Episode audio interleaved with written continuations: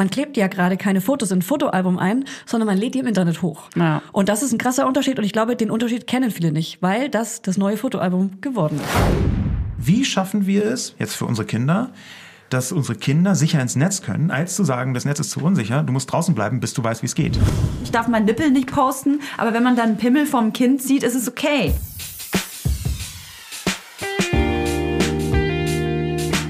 Mama Lauda. Schwangerschaftstest positiv, Wissen negativ. Das ist ein Podcast von Fanny und Julia. Zusammen sind wir Fanny Und Julia. Und die Kinder denken, wir sind die Erwachsenen. as if. Here we go mit einer der, glaube ich, spannendsten Folgen, die wir vielleicht jemals hatten. Das Duell der Giganten Sascha Lobo und Toya Diebel geben heute ihre Meinungen zum Thema Kinder im Netz, Kinderfotos. Sie geben sie kund. Kinderfotos im Netz. Super, super äh, spannendes Gespräch wird es nachher. Die sind nämlich beide hier live zu Gast. Wir sind hier quasi zu viert in unserem Podcast-Studio. Und wir haben jetzt auch ein Podcast-Studio. So. Ja, lassen wir euch dran teilhaben. Es ist, äh, ich glaube, es wird sehr kontrovers, spannend, interessant. Man wird bestimmt äh, viele neue Standpunkte für sich selber auch vielleicht entdecken. Ähm, Ja, wir haben auf jeden Fall beide Standpunkte hier sitzen. Alle vier. Wir werden wahrscheinlich gar nicht so viel zu Wort kommen, weil die beiden schon mit, mit sich ganz viel Wir diskutieren lehnen uns werden. einfach zurück Ja. und lassen die einfach mal labern. Voll. Ja. Ich bin super gespannt, wie das ausgeht, weil äh, wir können euch die beiden ja, falls ihr die nicht kennt, auch mal ganz kurz vorstellen. Toja war ja auch schon mal hier im Podcast zu Gast, ist, äh, hat ja eine komplette Kampagne äh, ins Leben gerufen, die sagt, Kinderfotos gehören nicht ins Netz. Egal wie und wo und warum, die gehören nicht ins Netz. Ja, sie ist bekannt unter Toya Girl auf Instagram und sie hat auch schon ein Buch geschrieben, wo 24 Geschichten über verschiedenste, äh, ja, man will nicht sagen von ihr Geschichten, aber ähm, es sind äh, Fremde und ihre teilweise vielleicht und das Buch heißt Weiber. Sie hat auch einen Podcast, der heißt Weibus und auf den Namen bin ich ein bisschen neidisch, weil der ist perfekt. Der ist perfekt für einen Podcast für Frauen und Mutterthemen. Und ähm, sie ist auf jeden Fall auch eine MILF und pregnant heißt, sie wird bald Double MILF. Und als zweiten Gast, wen haben wir da noch? Den Sascha Lobo. Sascha Lobo ist Blogger, Autor, Journalist, Kolumnist beim Spiegel, bei Spiegel Online. Und laut Wikipedia auch noch Werbetexter. Und er bezeichnet sich selbst als Zivillobbyist. Außerdem ist er frisch gebackener Vater von einem kleinen Kind, Beim Brötchen? einem kleinen Braten. Und deswegen hat er sich jetzt natürlich auch mehr mit dem Thema auseinandergesetzt wahrscheinlich Sich eine Meinung gebildet. Hat sich eine kleine Meinung gebildet und die werden wir auch hören. Und er hat vor einem Monat eine Kolumne geschrieben. Genau. Erinnerst du dich? Auch bei Spiegel Online. Ach, Überraschung. Und zwar über das Thema, dass Kinderfotos ins Netz gehören. Genau, er findet nämlich generell, dass Mütter sich untereinander zu sehr schämen, anstatt äh, einander zu akzeptieren und sich lieber unterstützen sollten. Wie ist denn deine Meinung, Fanny? Ähm, also Kinderbilder im Netz. Ich habe ja ein paar Kinderbilder hochgeladen, äh, wo man meinen Sohn nicht so ganz sieht, aber man äh, so diese typischen. Ich zeig die Silhouette, ich zeig ihn von hinten, ich mache mal hier vielleicht irgendwie verpixeltes Gesicht und so. Aber es ist immer recht dezent und es sind immer recht neutrale Bilder meiner Meinung nach. Also super wenig, aber klar, ich fütter schon so ein bisschen. Man merkt schon, weil mein, mein Account ist ja lange auch für so Familienmitglieder gewesen. Deswegen streue ich da auch immer viel ein, was so Urlaub und sowas angeht, damit man auch nicht immer vielleicht alles allen immer wieder nochmal erzählen muss, sondern dass alle gleich so ein bisschen teilhaben. Das ist quasi deine WhatsApp-Gruppe. Genau, das ist so ein bisschen wie meine Familien-WhatsApp-Gruppe. Natürlich wurde das jetzt irgendwann immer größer, größer. Durch den Podcast sind es auch irgendwie 7000 Leute, die das sehen. Und ich denke mir dann aber auch so, gut, das sind irgendwie 90 Prozent irgendwelche Moms so. Die können sich das ruhig reinziehen. Mich stört das auch nicht, aber ich will auch nicht Die zu gönnen viel. sich das sogar gerne. Die gönnen sich, genau, und die zehren ja danach wollen und wollen das sehen. Ja. Und manchmal fütter ich die so ein bisschen mit kleinen Sachen, aber ich, bei mir gibt's auch eine Grenze, wo ich sage, nee, meinen Sohn jetzt so richtig zeigen, äh, ich könnte gar nicht genau sagen, ich finde es jetzt äh, generell nicht mega schlimm, sein Kind im Netz zu zeigen, aber ich würde es einfach aus Vorsicht nicht tun. Werbung. Heute für Everdrop. Also können wir mal ganz kurz darüber sprechen, wie oft man Wäsche waschen muss, wenn man ein Baby hat. Es ist ständig alles voll. Andauernd. Überall in der Wohnung liegen Stapel von Wäschebergen und man kommt einfach überhaupt nicht mehr hinterher. Das, so geht's mir auf jeden Fall. Und dann genau im richtigen Moment ist natürlich das Waschmittel alle. Nee, klar. Und der vollgekackerte äh, Body äh, liegt dann da rum und modert vor sich hin. So, wenn ihr das auch kennt, dann müsst ihr jetzt keine Sorge haben, denn es gibt Everdrop. Das junge Unternehmen aus München hat es sich zum Ziel gesetzt, Einwegplastik und überflüssige Chemie aus den Haushalten zu verbannen. Neben Reinigern und plastikfreien Spülmaschinentabs, die übrigens gerade Stiftung Warentestsieger geworden sind und alle herkömmlichen Brands geschlagen haben, gibt es auch Waschmittel. Das passt sich eurer Wasserhärte an und riecht richtig lecker und frisch nach Zitrone, Lavendel und Zedernholz. Und für die Babysachen nutze ich am liebsten das Sensitivwaschmittel, das ohne Enzyme, Duft- und Farb- und Konservierungsstoffe ganz besonders für empfindliche Haut geeignet ist. Alle Everdrop-Produkte könnt ihr entweder einzeln kaufen oder im flexiblen Abo.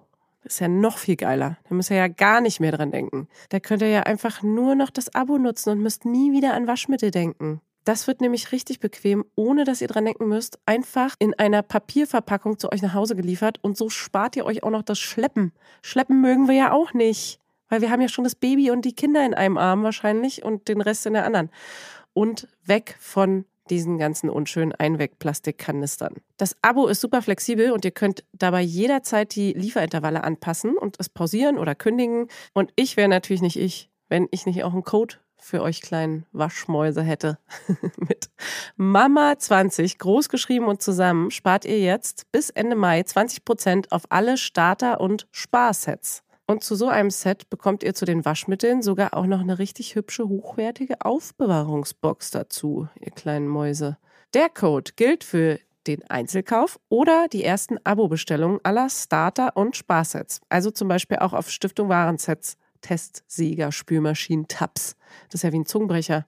Also, ihr findet alle Infos natürlich auch nochmal in den Show Notes. Werbung Ende. Ich aus Unsicherheit muss ich sagen, weil ich gar nicht weiß. Wobei, also ich, ich bin mir mittlerweile sehr sicher, dass ich mein Kind nicht zeigen möchte. Es gibt vielleicht, ich glaube, es gibt kaum ein Foto. 99 Prozent von meinem Content.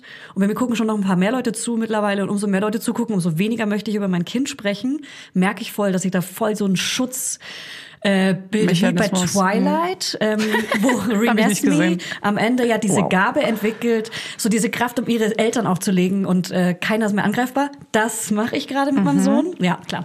Ähm, und ähm, oh krass, ich, ich verliere ständig den Faden, weil ich schwanger bin. Ich bin hochschwanger. Hey Leute, wer es noch nicht mir- mitbekommen Ja. hat, Julia ist schwanger. Schwanger. Sie ist Hoch. im was? Neunten Monat? Ich bin im neunten Monat. Ich bin. It's the final countdown. So richtig Genau. Und umso mehr Kinder man hat, umso mehr möchte man die wahrscheinlich auch noch mal schützen. Ähm, und ich merke immer, dass wenn jemand schwanger ist und sagt, ey, ich möchte mein Kind auf jeden Fall posten, dass wenn sie das Kind dann bekommen haben, ihre Meinung ändern, weil man plötzlich hormonell wahrscheinlich irgendwie so einen diesen Schutz Mhm. Ja. um das Kind legen möchte. Man ist wie so eine Löwenmama, so eine Papa. Löwenmama. Ich bin natürlich trotzdem irgendwo Momfluencerin, weil ich auch ganz über Mütterthemen rede, aber ich möchte über das Thema Mutter sprechen und, ähm, und da viel Aufklärungsarbeit leisten und nicht so viel über das Kind. Und deswegen findet man eigentlich kein Foto von meinem Kind auf Instagram. Vielleicht mal, wenn ich ihm sage, sag mal, ich liebe dich, und dann sagt er, ich liebe dich. Ja, genau, man dass hört man ihn ihn. hört. Ja. Dass man ihn mal Aber hört. Stories sind halt auch nur für den Moment und für den Moment. wieder Genau. Und äh, ich versuche natürlich, äh, äh, ihn rauszuhalten, wenn es um was Peinliches geht. Und ich versuche schon auch meine komplette Familie privat zu halten. Also man weiß ja auch nicht, dass mein Freund oder Mann, keiner weiß es, ähm, wer das ist. Vielleicht kennen ihn ja auch alle die ganze Zeit schon, vielleicht auch nicht. Vielleicht ist es also vielleicht kann man sich's auch denken. vielleicht ist es äh, Sascha Lobo. Vielleicht ist es ja Sascha Loh. Vielleicht habe ich ja gerade mit ihm ein kleines Kind bekommen, ein kleines Brötchen gebacken. genau, Jule, was? Wie? Was? Ähm, was? Ah, das macht okay, Sinn. krass. Beide Genau. Julia. Deswegen äh, meine Meinung, aber man sieht ihn, es gibt irgendwo ein Foto von mir, wie ich auf der Couch mit ihm sitze. Mit Und man Sascha? sieht, äh, mit meinem Kind. Und man sieht, dass, man sieht, dass ich ein Kind auf dem Arm habe, aber man sieht natürlich kein Gesicht. Ja, genau, aber das ein meine ich. Kind. Das ist ja, das machen ja ganz viele so Ja. dieses, ich zeige das Kind nicht, aber irgendwie möchte ich trotzdem nach Ja. außen hin zeigen, ich habe ein Kind, guckt mal, ich bin eine Mama. So, warum Ja. macht man das eigentlich, ne? Ja, weil es irgendwie wahrscheinlich, wie Sascha es ja auch schon in der Kolumne schreibt, zum Leben dazu gehört. Man Aber- möchte sich ja irgendwie, naja, man definiert sich ja auch ein bisschen darüber, ähm, wie man, welchen Lifestyle man fährt. Und ein Kind ist ein besonderer Lifestyle. Vielleicht ist es auch dieses Statement, dass man so, guckt mal, ich bin eine Mutter, guckt mal, ich bin ein Vater, ich bin, ich habe ein süßes kleines Kind, guck mal, ich bin liebevoll. stolz auch. Genau, guck mal, ich habe ein gutes Ja. Verhältnis zu Ja. meinem Kind. Das sind ja lauter so Sachen, irgendwie haben die Menschen das Bedürfnis, sich Viele zu, Menschen. zu präsentieren. Und ich glaube, viele Menschen wissen einfach nicht, weil das ja das neue Fotoalbum ist, dass es vielleicht gar nicht so cool ist mit den Persönlichkeitsrechten. Dass man klebt ja gerade keine Fotos in ein Fotoalbum ein, sondern man lädt die im Internet hoch. Ja. Und das ist ein krasser Unterschied und ich glaube, den Unterschied kennen viele nicht, weil das das neue Fotoalbum geworden ist. Naja, vielen ist die Tragweite der hochgeladenen Bilder vielleicht auch gar nicht so bewusst, wenn es überhaupt denn eine gibt. So, egal wie, es gibt Ey, auf jeden Fall so viele Facetten davon. Die beiden Meinungen. Ja, und es gibt einfach kein richtig und falsch, würde ich auch sagen, sondern jeder hat so seine Meinung. Ähm, und das ist super interessant, weil da Sascha und Toja mit Sicherheit ein bisschen aneinander geraten, aber trotzdem äh, sich in gewissen Sachen auch sehr einig sind. Ähm, Gerade das, ey, das werden wir, das werden wir noch sehen. Ähm, wir sind super gespannt. Ja. Ich habe auf jeden Fall alles uns. schon gesehen. Von niedlichen Kinderfotos bis richtig schlimmen, krassen Was Werbefotos. ist denn Schlimmes? Was ist denn was für dich was Schlimmes? Ähm, ein Kind auf dem Töpfchen, guck mal, es lernt gerade scheißen. Okay. Also scheißen ist jetzt natürlich ein bisschen Ja. äh, übergespitzt hier, aber Ja. Kind auf dem Töpfchen. Wie, wie stehst du krass. zu, ähm, also du persönlich jetzt nur zu Geburtsfotografie und sowas hochladen? Ähm, ich find's mega spannend und da sehe ich wirklich ein bisschen Aufklärung. Wissenschaftlichen Würde- Aspekt. Wissenschaftlichen Aspekt. Würde aber das Baby vielleicht nicht zeigen. Oder so, Mhm. dass man, dass man erahnt, dass da vielleicht ein Baby, aber ich würde es zum Beispiel- Verpixeln ich, so, Genau. oder? Also ich selber, wenn ich jetzt Geburtsfotos von meiner Geburt machen würde, ich denke zum Beispiel drüber nach, die Mhm. aber eher zum Beispiel mit, mit, dem- mit dem Handy und mein Freund soll die machen, Mhm. dann würde ich die niemals auf Instagram hochladen, Ja, weil okay. das so krass mein Moment ist. Weil er auch einfach nicht gut fotografieren kann. weil er niemals ein gutes Foto machen könnte. so, dass ich gut aussehe. Wenn du dabei wärst, Jürgen, würde ich die Fotos Ja. hochladen. Ich denke äh, auch über, also ich nicht, ich denke nur nicht nur darüber nach, sondern ich will das eigentlich Mhm. gerne machen. Geburtsfotografen Finn ähm, für das zweite Kind irgendwann Ja. haben wollen, wollen würden. krass Aber ne? ich würde das Bild niemals hochladen, Ja. weil es mir viel zu intim ist und Ja. weil es auch ein Moment ist, der ist nur für mich und meine Familie. Ja. Ähm, Aber die ganze Familie, die 20 Aber ich finde es geil, das später dem Kind zeigen zu können, wie krass ist das denn, wenn du zeigen kannst. So, das wirklich aber auch, dieses. Album versuche ich auch mehr zu pflegen. So, ich habe das angefangen, natürlich, so wie alle dann, wahrscheinlich verlieren sie es dann irgendwie nach Absolut. einem halben Jahr wieder. Ja. Und jetzt kann man aber ähm, immer mal Fotos ausdrucken und die da reinkleben. Das finde ich schon sehr schön. Aber ja, im, im Internet. Ich überlege mir eine Polaroid zu kaufen, zeigen. damit ich die dann wirklich sofort ausgedruckt habe und sofort da reinkleben kann, weil ich es sonst nicht mache. Sonst, mach, und sonst drucke ich Ja. auch tendenziell zu viele aus, weil ja jedes Foto mega süß ist. Das stimmt. Äh, bei der Polaroid kann ich dir nur sagen, das sagte ich nämlich auch schon mal, aber Polaroid-Bilder halten leider nicht so ewig lange. Echt? Die sind nicht für die Ewigkeit. Die verblassen irgendwann und die Farben verlieren sich. Deswegen ist das ein bisschen schade. Funny Fact. Funny Fact von der Fotografin. Boah. Von Fotografin zu, zu Laienfotografin. Genau. ah, cool. Cooler Jingle. okay. Äh, ey, Wollen wir mal. starten? Sie- Siehst du, guck mal. Sie kommen gerade zusammen und haben äh, Hand in Hand. Er, sie hat einen Cappuccino in der Hand und er ein Latte Macchiato. Cappuccino. Ich wette, er hat Hafermilch in it. Lassen wir sie reinkommen. Herzlich willkommen. Woo, jetzt sitzen sie hier. Und Toja. Diebel. Nee, Sascha Lobo und Toja. Ja, Sascha Lobo und Toja. Achso, Sascha Lobo ist ein Wort. Der Ja, Nachname, den genau. sagen wir jetzt nicht. Okay. Ich finde, ich finde, das gehört sich so, dass man nur Toja sagt. okay. Ja, du bist die Toja. Gehört zum guten Ton bei uns. Ähm, wir sind froh, dass äh, Sascha heute nicht auf dem Schoß von Markus Lanz sitzt, sondern hier bei uns im Podcaststudio. Und äh, freuen uns, dass wir heute eine hoffentlich sehr kontroverse und interessante Diskussion über Bilder im Netz der Kindeskinder, Kinder, Kinder Hä? komplett Ja, ähm, führen. Und wollen euch eigentlich erstmal ganz kurz äh, fragen, wie steht ihr denn? Wie ist denn eure Meinung dazu? Sascha fängt an. die, die Frau fängt an, Sascha. Männer first bei uns hier. Ja, so, so wie ich das eigentlich sehe, könnte diese total kontroverse Runde in 35 Sekunden äh, zu Ende sein. Ja. Denn ich würde gerne Fotos von meinem Kind, mein Kind, deren irgendwann ins Netz stellen und finde das völlig okay. Und ich finde es völlig okay, wenn man nicht möchte, dass Fotos von den eigenen Kindern im Netz landen.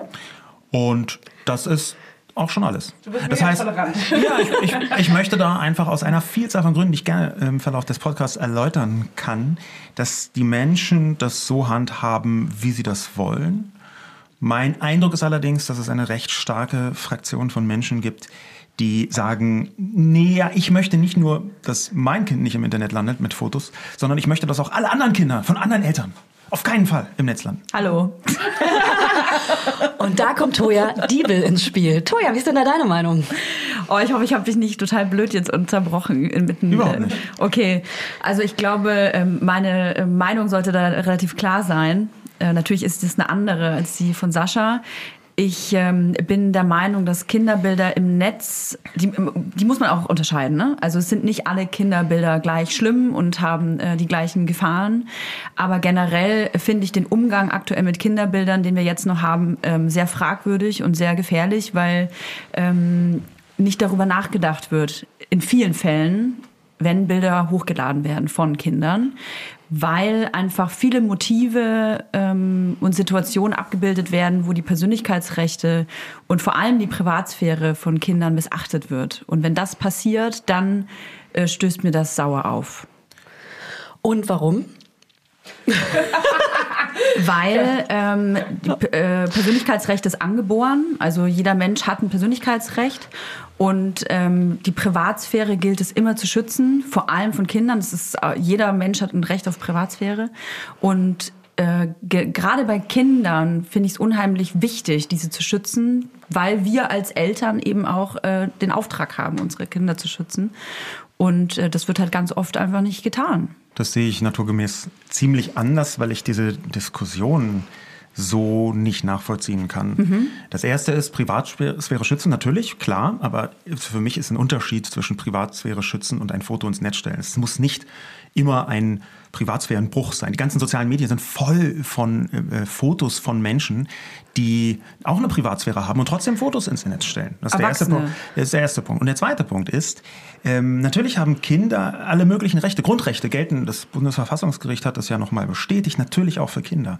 Aber ich bin als Elternteil doch sowieso in der Lage, dass ich unfassbar viele Sachen für mein Kind entscheide und auch für mein Kind entscheiden muss. Was es ist, was es nicht ist, ähm, was es für Sportarten macht, ob es irgendwelche Impfungen bekommt, auf welche Schule es geht und so weiter und so fort.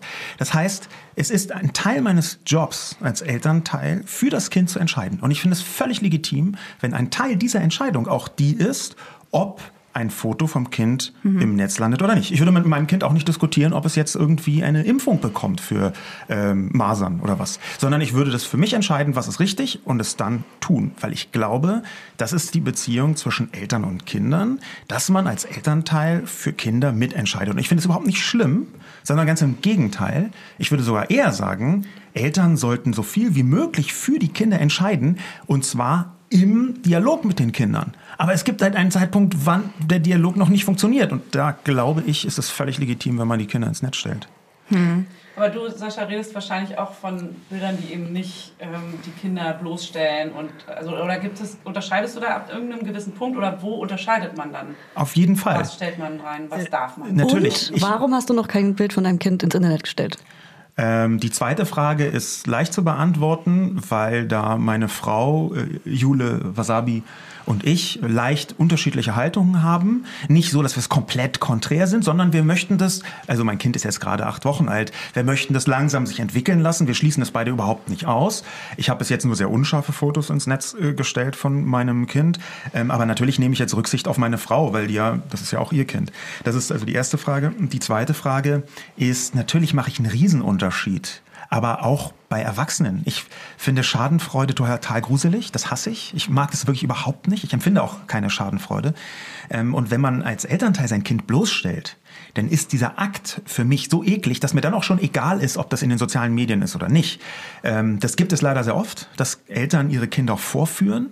Das haben manche Kinder, die ich kenne, die inzwischen erwachsen sind, im Freundeskreisen erlebt, ja, dass äh, von den eigenen Eltern von Freundeskreisen vorgeführt zu werden. Und es ist eine ultra eklige Attitüde. Und die gibt es natürlich auch in den sozialen Medien. Das ist aber überhaupt nicht die Kategorie von äh, Kinderfotos im Netz, die ich meine. Was ich meine, sind einfach Fotos, die schön sind, Fotos von Alltag, die müssen noch nicht mal schön sein, aber die man selbst als gelungen empfindet, vom, im Alltag ins Netz stellt. Und Aber zwar, wer entscheidet das? Also die wer? Eltern. Die Eltern. einfach, die Eltern, genau. genau. Aber das ist für mich so eine Form von Adultismus, also dass wir als Erwachsene für und über das Kind entscheiden, welche Bilder quasi angemessen sind und äh, nicht peinlich sind und welche, äh, welche nicht. Also ich. Ähm, aber du entscheidest doch wahnsinnig viel für dein Kind aber du und sagst zum Beispiel, nicht Adultismus. Aber du sagst zum Beispiel eine Impfung. Für mich ist eine Impfung ähm, eine Frage, eine lebenswichtige Frage. Da geht es um äh, Leben und Tod eventuell sogar. Bei einem veröffentlichten Bild, da geht es nicht um Leben und Tod. Äh, deswegen verstehe ich den Vergleich nicht ganz. Da geht es um eine Privatsphäre eventuell, um Persönlichkeitsrecht. das ist jetzt ein. Extrembeispiel, dass ähm, also bei der Impfung mit Leben und Tod, du entscheidest ja auch ganz viel, was nicht Leben und Tod ist, sondern Lifestyle. Aber was, hat, was hat das für Konsequenzen? Also ob ich jetzt meinem Kind eine, eine Moment. oder eine blaue Hose Ja, Moment, anziehe. aber was, was, hat, was hat das für Konsequenzen, wenn du ein äh, Foto ins Netz stellst von deinem Kind? dass Das dein auch so- Kind zehn Jahre später sagt, ich möchte, ich finde das Bild fürchterlich, warum hast du es hochgeladen? Ich glaube nicht, dass das eine sinnvolle Kategorie ist. Unter anderem deswegen, weil ähm, die, also es gibt ein sehr häufiges Vorurteil, das Netz vergisst nichts, was ich in der Form überhaupt nicht nachvollziehen kann. Das ist so ein Spruch, den man häufig hört, aber dann die Leute, die den sagen, die würde ich gerne mal auffordern, einfach meine Instagram-Story von vor vier Tagen mal zu besorgen. Gar nicht so leicht. Natürlich ist es so, dass man die meisten Sachen, die man hochlädt, wenn man möchte, irgendwann auch wieder löschen kann. Es ist jetzt bei den allermeisten Leuten nicht so, dass die gucken, was sind da für zehn, vor zehn Jahren welche Fotos. Ich glaube einfach, das ist eine überschätzte Kategorie. Das ist eine Hilf, ein Hilfsargument dafür, dass man irgendwie ein schlechtes Gefühl dafür, damit hat, wenn andere Menschen ihr Kind ins Internet stellen. Und ich bin, ich bin total beim, bei diesem Punkt Adultismus, bin ich voll dabei. Und ich, ich würde immer sagen, wenn ein dreijähriges Kind sagt, ich möchte nicht, dass das passiert, würde ich mich sofort dran halten. Aber für mich geht es speziell um die Phase, wo ein Kind halt nicht sinnvoll kommunizieren kann, zum Beispiel als Baby, oder wo ein Kind noch nicht durchblicken kann, was genau passiert. Und ich bin ja, wie gesagt, überhaupt nicht dafür, dass die Menschen ihr Fotos ins Internet stellen müssen von den Kindern. Ja, die sollen vielleicht auch ein Gefühl entwickeln. Aber ich glaube, dass sie es können sollen. Und ich glaube, das ist deswegen so wichtig und wirklich, aus meiner Sicht würde ich auch dafür kämpfen, dass das möglich ist, weil wir in einer immer noch super patriarchalen Gesellschaft leben. Es gibt immer noch hunderttausend Sachen, mit denen speziell Müttern ein schlechtes Gewissen gemacht wird. Aber hier sind ja nicht die Mütter die Opfer, sondern Doch, die Kinder. doch. Das ist, wenn du das mal anschaust, ähm, Das ist sind in, in, acht, doch, doch, das in, in 80, 90 Prozent der Fälle sind es Mütter, die angegangen werden für die Veröffentlichung von Aber mir ist Kinderfotos. egal, wer dafür verantwortlich ja, aber wenn, wird, Mutter oder äh, Väter. egal ist Es halt eine Sache. Die, nee, ja, Moment, stopp. Das Ding ist, wir haben 100.000 Punkte, mit denen Müttern schlechtes Gewissen gemacht wird. Und zwar aus Prinzip. Und wenn jetzt noch einer dazukommt, eine Mutter möchte einfach, sie ist bei ihrem Kind, freie Entscheidung, super, und möchte ihr Leben zeigen, was in sozialen Medien total normal ist. Und dann wird ihr nochmal schlechtes Gewissen gemacht. Zu den anderen tausend Sachen mit, wie, du bist schon wieder im Beruf, wie du stillst dein Kind noch, wie du fährst mit deinem Kind ohne Mütze. Dann kommt noch dazu, dass du nicht mal Fotos machen darfst. Das finde ich extrem problematisch. Und ich möchte einfach nicht in eine Lage kommen, wo wir 100 Sachen haben, wo Mütter ein schlechtes Gewissen gemacht wird. Ja. Das, das ist der Punkt. Ich finde, das ist eine Debattenverschiebung. Äh, Ich verstehe den Punkt mit dem Patriarchat. Ich lebe da selber drunter. Ich bin Mutter und Frau. Also ich weiß, was das bedeutet, darunter zu leiden. Ich finde einfach, dass das ähm, eine Debattenverschiebung ist, weil eben die Mutter oder der Vater, mir ist egal welches Geschlecht, äh, Geschlecht, dass es das Kind ist, das hier das Opfer ist. Und ähm, Aber warum denn Opfer? Es und was ich noch Foto. sagen wollte, dass das Patriarchat eine Sache nämlich schon immer gemacht hat, und zwar die äh, Missachtung der Rechte von Kindern. Und indem man sich erhebt und quasi über die Bedürfnisse oder Persönlichkeitsrechte und Privatsphäre des eigenen Kindes stellt, ist das für mich auch Patriarchat. Nee, also nicht alles, ähm, was andere Leute bestimmen, ist immer Patriarchat.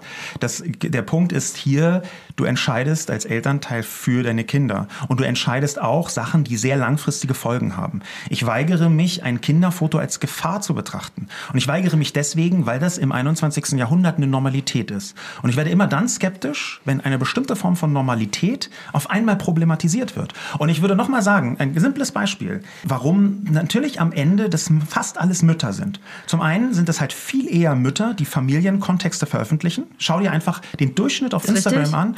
Ähm, Das heißt, sie sind schon ab Werk eher betroffen. Und zum Zweiten, ich veröffentliche ein ganz ähnliches Foto wie meine Frau. Und bei mir wird gesagt, oh toll, der Vater macht XYZ. Und bei der Frau, bei der Mutter, wird immer noch das Haar in der Suppe gefunden. Es ist ein Unterschied. Frauen werden ohnehin skeptischer angeschaut. Und ich glaube, dass wir nicht noch eine Front brauchen, wo Mütter wieder kritisiert werden für ihre riesen Kinderwagen, die immer im Weg stehen, dafür, dass sie jetzt auch noch Fotos machen, dafür, dass sie jetzt auch noch mit ihrem Baby posieren und so weiter. Es gibt zu viele Punkte, wo Mütter ein schlechtes Gewissen gemacht wird und ich glaube, wir brauchen nicht noch einen weiteren. Für mich hört sich das aber an, als hättest du noch kein schlimmes Foto von einem Kind im Internet gesehen. Hab Und ich Toja, schon. du hast bestimmt schon alle möglichen Fotos von Kindern im Internet gesehen. Du hast dich ja damit schon mit Cyberkriminologen und so beschäftigt. Was ist das schlimmste Foto, was du jemals auf Instagram gesehen hast? Ja, die Frage finde ich immer ein bisschen schwierig, weil ich glaube, äh, dass auch Sascha kein Interesse daran hat, dass Menschen äh, die schlimmsten Bilder von Kindern Null. ins Internet Zero. stellen. Dar darum geht's ja auch irgendwie Genau. gar nicht. Ähm, wenn Menschen das machen, also wirklich Kinder ähm, in den äh, sexuellen Kontext ziehen oder instrumentalisieren ähm, in Form von Werbekampagnen oder so, dann ist es nochmal eine ganz andere Geschichte, die ähm, Ja. für mich strafrechtlich und politisch auch ganz anders angefasst werden müsste. Ja. Es geht aber ähm, in dieser Diskussion, so habe ich das zumindest äh, wahrgenommen, um eine Auf Fall. Frage. Und es geht um, nochmal ganz, es geht nicht um die Bloßstellung und schon überhaupt nicht um irgendwelchen dokumentierten Kindesmissbrauch, sondern es geht tatsächlich um normale Alltagsfotos von Kindern im Netz. Ja, und aber ich das, kann, deswegen können wir auch normal miteinander euch ja reden. Denke ich auch, ja. Genau, weil an sich habt ihr ja ähnlichen Standpunkt, nur dass es dann da aufhört, du bist komplett dagegen, gegen jegliche Fotos. Ähm, ich-. Ich finde den gar nicht so ähnlich, ehrlich gesagt. nee, ich finde ihn auch nicht so ähnlich. Also ich, den Punkt, dass äh, keine ähm, demütigenden Fotos, da meine ich. Ja, also eine Sache, die ich schon sehr ähnlich finde, ähm, ist natürlich, dass ein Produkt dieses Patriarchats, du hast das Patriarchat mit reingenommen in die Diskussion, ich hätte das zum Beispiel, glaube ich, sogar rausgelassen, ähm, ist, dass ähm, Kinder rausgelassen werden in der Sichtbarkeit. Also im Prinzip, dass wenn ich jetzt sage, ja, aber Kinderbilder haben im Netz nichts zu suchen, dann ignorieren wir den Fakt, dass es Kinder gibt. Das Internet ist Teil unseres Lebens, also wieso sollte dann die Sichtbarkeit nicht da sein? Damit unterbinden wir irgendwie, ähm, dass das Familienleben normal sein sollte. Das Problem ist aber für mich einfach, also das sehe ich auch so. Ich finde, die Sichtbarkeit von Kindern muss immer gegeben sein, weil ähm, es ist auch zu wenig einfach äh, da. Aber ich finde, dass das Internet, und ich meine, du bist, glaube ich, der größere Internet-Experte von uns beiden, das Internet ist ein Ort, das von Erwachsenen für Erwachsene geschaffen wurde und ist einfach für Kinder absolut unsicher zu diesem Zeitpunkt. Es ist einfach noch viel zu wenig gemacht worden und es wird zu wenig gemacht, dass ähm, die Persönlichkeitsrechte und die allgemeine Sicherheit von Kindern äh, geschützt und Ja. gewahrt wird. Es, ähm, das ist ein sehr interessanter Punkt, den ich aber trotzdem für falsch halte. Ist aber eine philosophische Frage. Ja? Das ist jetzt nicht, äh, du hast Unrecht, sondern das ist eine Perspektive. Es gibt eine ganz alte Erzählung genau über die dingliche Welt mit den gleichen Argumenten, die du gerade gebracht hast. Ne, die Welt ist einfach nicht geeignet für Kinder. Es gab sogar mal die, äh, die Debatte, die Welt ist nicht geeignet für Frauen. Ne? Im, Im alten Griechenland, das wir so hoch feiern, hier die Wiege der Demokratie, da hatten Frauen weniger Rechte als bei den Taliban. Also das muss man sich mal vorstellen, die dürfen kaum das Haus verlassen. Die, die Frage ist immer, was macht man zu einer Welt? Und ich glaube, es ist die komplett falsche Herangehensweise zu sagen, das Internet ist nur für Erwachsene, deswegen finden dort Kinder nicht statt und dürfen auch nicht rein. Ich glaube, wir müssen Mechanismen entwickeln, und da gibt es noch nicht genug, da bin ich total bei dir, aber wir müssen Mechanismen entwickeln, dass natürlich auch Kinder Teil der digitalen Sphäre sein können. Und es gibt schon relativ viel. Es ist nicht so, dass alles komplett äh, nur für Erwachsene ist. Dass es äh, Erwachsenenteile im Internet gibt, das ist wirklich jedem klar. Der größte Teil. Ja, bin ich, bin ich mir noch nicht mal sicher, ob es der größte Teil ist. Äh, Wenn ich mir anschaue, was zum Beispiel ähm, auf YouTube äh, gerade hip ist mit Milliarden Views, dann kommt es mir nicht so vor, als sei das ausschließlich auf über 21-Jährige gerichtet äh, in, in seiner von der Zielgruppe her. Wir haben äh, YouTube ist wirklich voll mit äh, Milliarden Videos, die ganz eindeutig und auch gar nicht auf ganz schlechte Weise äh, Kinder als Zielgruppe haben.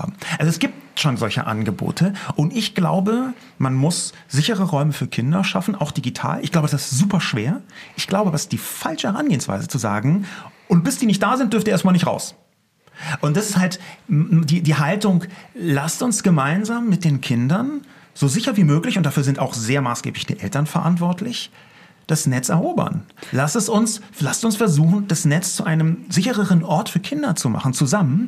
Und lasst es uns gemeinsam machen. Und zwar genau so, wie die Eltern und die Kinder das jeweils empfinden. Und wenn die sich ins Netz stellen wollen, super. Und wenn sie es nicht wollen, auch super. Du hattest vorhin gesagt, ähm, dass du das, dass du die Gefahr eines Kinderbildes im Netz überhaupt nicht siehst und auch überzogen findest. Eines normalen, ja. Oder als normal. Eines normalen und Das Problem ist aber, dass wenn du Kinder fragst, es gibt eine ganz tolle Studie vom äh, Deutschen Kinderhilfswerk, und wenn du diese Kinder fragst, welche Bilder findest du denn eigentlich peinlich oder blöd von dir, welche würdest du hochladen, welche nicht, dann haben diese Kinder ein ganz eigenes Empfinden, welche Bilder sie hochladen möchten und welche nicht. Die sind in diesem Alter, das, äh, sie, also es sind Kinder, die kommunikationsfähig sind. Ja. Und ähm, wenn ich wüsste, ich stelle jetzt ein Bild von meinem Kind rein, vier, fünf, sechs, sieben, und mit acht sagt es mir, du Mama, ich finde das total blöd, dass du das gemacht hast. Dann löscht es halt. Hätte ich ein total schlechtes Gewissen. Ja, also Warum warte ich nicht so, mal- so lange, um das- dass mein Kind das sagen kann? Ich möchte das oder ich möchte es nicht. Also zum einen glaube ich, dass Kinder sehr viel früher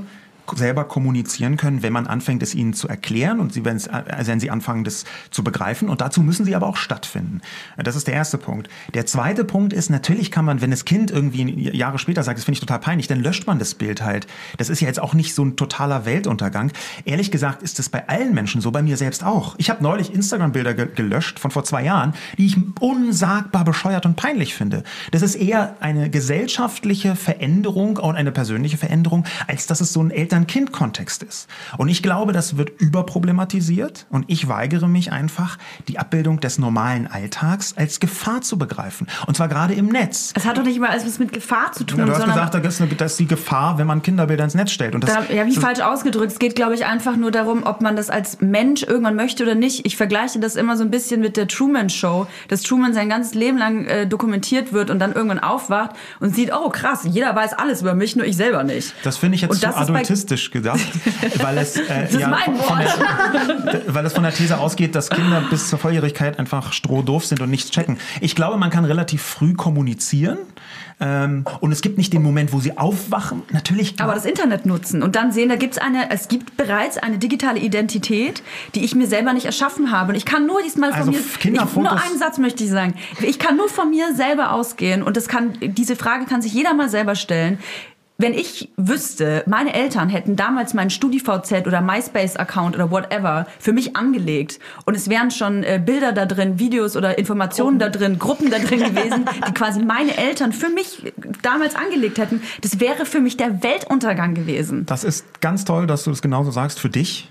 Es gibt halt andere Menschen, die empfinden das anders. Und ich glaube, dass man relativ früh dafür ein Gefühl kriegt. Ich glaube, dass eine vierjährige Person durchaus mitbestimmen können sollte, ob und wie äh, die Fotos ins Internet kommen. Und wenn ich mir aber anschaue, Also die Vierjährige, die so eine Medienkompetenz hat und die Konsequenzen so absehen kann. Na, natürlich braucht, muss man krass. das ergänzend, ne, man muss das ergänzend sehen mit dem, was die Eltern sagen. Aber glaubst du, dass dieses Foto jemand sehen können soll? Ich glaube, sowas kann man mit jungen Kindern schon besprechen. Das finde ich nämlich ein bisschen zu sehr äh, immer, ich entscheide alles für dich. Deswegen habe ich vorhin auch gesagt, im Dialog, weil ich glaube, dass Kinder nur lernen, wenn sie selber auch Entscheidungen treffen. Und ich glaube, dass da gerade die digitale Welt fantastisch geeignet ist, weil es sehr selten, nicht, nicht nie, aber sehr selten dingliche, radikale Konsequenzen gibt für solche digitalen Entscheidungen. Und ganz ehrlich, was ist der Schaden, wenn mein Sohn, der jetzt acht Wochen alt ist, mit fünf entdeckt, dass sich zwei Babyfotos von ihm hochgeladen ist, auf denen man ihn dann überhaupt nicht mehr erkennen könnte, aber egal. Zwei? Sagt, nee, es ist ja nur ein Beispiel. Zwei Babyfotos hochgeladen haben und er findet, ey, das sind ja total peinliche Fotos. Mhm. Und warum? Naja, weil du hast damals eine rosa Decke bei benutzt. Das finde ich ganz schlimm. Und ich, oh shit, ja, tut mir wahnsinnig leid. Ich fand es ganz lustig, äh, das einfach mal ein bisschen so zu kontern. Das kann ja sein. Das ist jetzt eine, gar nicht, und ich finde es aber auch überhaupt nicht schlimm, ihn einfach dieses Foto löschen zu lassen, in dem Moment, wo er das äußern kann. Und ich glaube auch, dass es den umgekehrten Fall gibt. Dass ein Kind sagt, ey, ihr habt euer ganzes Leben dokumentiert, da ist einfach jeder verdammte Schuh, den du gekauft hast, online und ich finde nicht in deinem Leben statt als Kind. Was ist denn das für eine Verstehe Zumutung? ich, das kann absolut sein. Ich persönlich möchte mich aber nicht darüber heben, das zu entscheiden. Ich möchte nicht ähm, meinem Kind diese Ja, Entscheidung du entscheidest, abnehmen. also du entscheidest, also mag sein, aber das, du hast ja schon getroffen. Du hast ja gesagt, es wird eher so sein, dass dein Kind ist wie du und es schlimm das findet. weiß ich nicht. Das ja, aber weiß wenn du, nicht. wenn du das Kind nicht hinstellst und sagst, es gibt zwei schlimme Situationen, einmal es sind Fotos drin und einmal es waren keine Fotos drin. Und bei beiden kann sich das Kind aufregen, wenn du dann keine Fotos reinstellst, dann entscheidest du ja schon. Ich finde, dass jeder Mensch äh, selber entscheiden muss, können muss, ob er eine digitale Identität von den Eltern erschaffen haben möchte oder nicht. Ich glaube nicht, dass ein paar Fotos, Familienfotos mit Babys oder jungen Kindern gleich eine digitale Identität sind. das sind auch Informationen. Also wir müssen, es ist ja ganz offensichtlich, dass, ich meine, ich, ich weiß, wie euer Kind heißt, ich weiß, wie alt das ist, ich weiß äh, vielleicht ungefähr, wo ihr wohnt, weil ich sehe, wo ihr im Kiez rumlauft und so. Das sind halt äh, lauter so Informationen, die sind für, mich vulnerabel. Das sind für mich Informationen, die sind für mich persönlich, ich äh, betone das auch immer für mich äh, privat, das muss jeder für sich selber entscheiden, welche Informationen äh, für ihn privat sind und welche nicht. Ähm, und ich möchte, dass mein Kind selber entscheiden muss und darf, ob er oder sie diese Informationen preisgeben möchte. Aber da muss ich ganz kurz mal was reinfragen, weil ich bin total unsicher und weiß immer nicht, wie viel sag ich über mein privates Leben und schwanke da voll oft. Und was zeige ich? Also manche zeigen ja einen Kinderfuß zur Geburt oder eine Hand oder irgendwie machen ein Smiley auf, äh, aufs Gesicht oder whatever. Was, wo würdest du sagen, ist da die Grenze für dich? Ich bin natürlich sehr radikal, Mhm, sage ich, sag ich auch ganz ehrlich. Also ich habe einfach für mich beschlossen, mir ist meine eigene Privatsphäre einfach auch so wahnsinnig wichtig. Mhm. Also ich sage auch nicht, äh, wie mein Freund heißt, auch der hat auch gar keinen Bock da drauf, also muss man auch dazu sagen. Mhm. Aber ich zeige auch nicht, wo ich wohne, ich sage auch nicht, wo ich wohne. Es sind einfach Informationen, die behalte ich einfach für mich. Mhm. Äh, habe ich einfach irgendwann mal so entschieden. Ähm, es gibt aber natürlich Menschen, die haben da überhaupt gar kein Problem mit, zu zeigen, hier, man sieht meine, so sieht meine Wohnung aus, so sieht es aus, wenn ich aus dem Fenster filme, ähm, hier gehe ich gerne auf den Spielplatz. Wenn man die Gefahren abschätzen kann und die Medienkompetenz hat, und das ist halt ein großer Punkt, dass ich der Meinung bin, dass wir sind beide super medienkompetent, Sascha und, und, und ich, und ihr beiden wahrscheinlich auch, Fanny, Ja. Julia, aber es gibt einfach unfassbar viele Menschen, die das halt nicht sind. Internetführerschein, nochmal eine ganz andere äh, äh, Debatte. Ich glaube, dass Medienkompetenz eine viel größere Rolle spielen muss, auch in der, in der Bildung. Aber viele Menschen haben diese Medienkompetenz nicht und machen Dinge, ohne die Konsequenzen zu kennen. Ja. Und da sehe ich eben äh, die Schwierigkeit. Fast philosophische Frage, aber du sagst von dir selber, dass du radikal bist. Ja, warum, Hinsicht, warum ja. möchtest du denn, dass andere Leute auch radikal Müssen sind? sie nicht. Das erwarte ich überhaupt nicht. Okay, aber du sagst schon, Kinderbilder gehören nicht ins Internet. Das ist ja quasi die Maximalforderung, auch gegenüber anderen Menschen.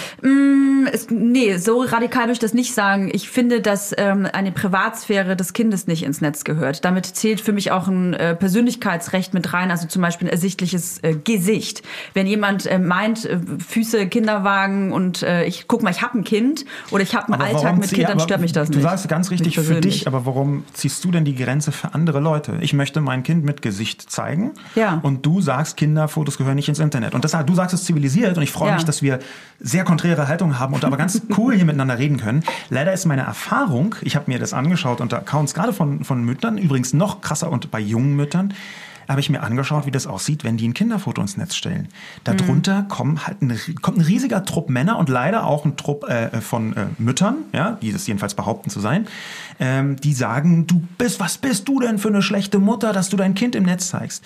Und ich glaube, dass das nicht nur ein falscher Ansatz ist. Das ist es, ja. Genau, sondern dass es gleichzeitig auch noch schwieriger wird, wenn man den Leuten nicht selber die Entscheidung überlässt, gemeinsam mit dem Kind und wenn das das noch nicht kann, für das Kind, welche Teile in welchem Kontext zeige ich von meinem Kind? Nur das Füßchen oder auch mal das Gesicht von der Seite oder von oben oder meinetwegen auch, es gibt ja die sogenannte Baby-Anonymität. Ja, irgendwie eine Woche äh, nach der Geburt äh, kann man sehr wenig darüber sagen, wie das Kind irgendwann sich entwickeln wird.